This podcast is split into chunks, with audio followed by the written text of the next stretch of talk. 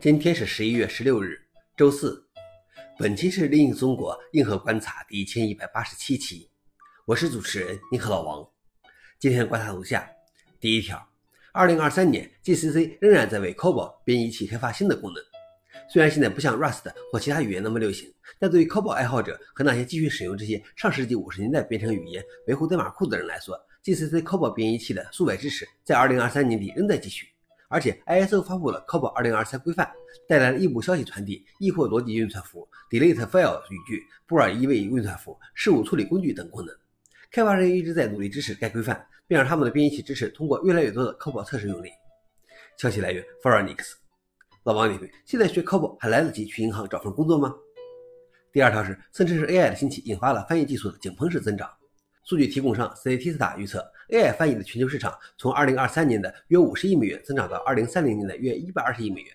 在这一波 AI 翻译浪潮中，德国公司 DPL 在谷歌和 Facebook 等强大竞争对手中脱颖而出。DPL 自2017年创办以来，成长速度可能是过去15年翻译领域最成功的科技公司。今年一月，它的估值达到了10亿美元。他们推出的 DPL 是一个基于神经网络的在线翻译器。人工智能的进步为节省金钱和时间提供了可能。人工翻译只有在需要时才业务。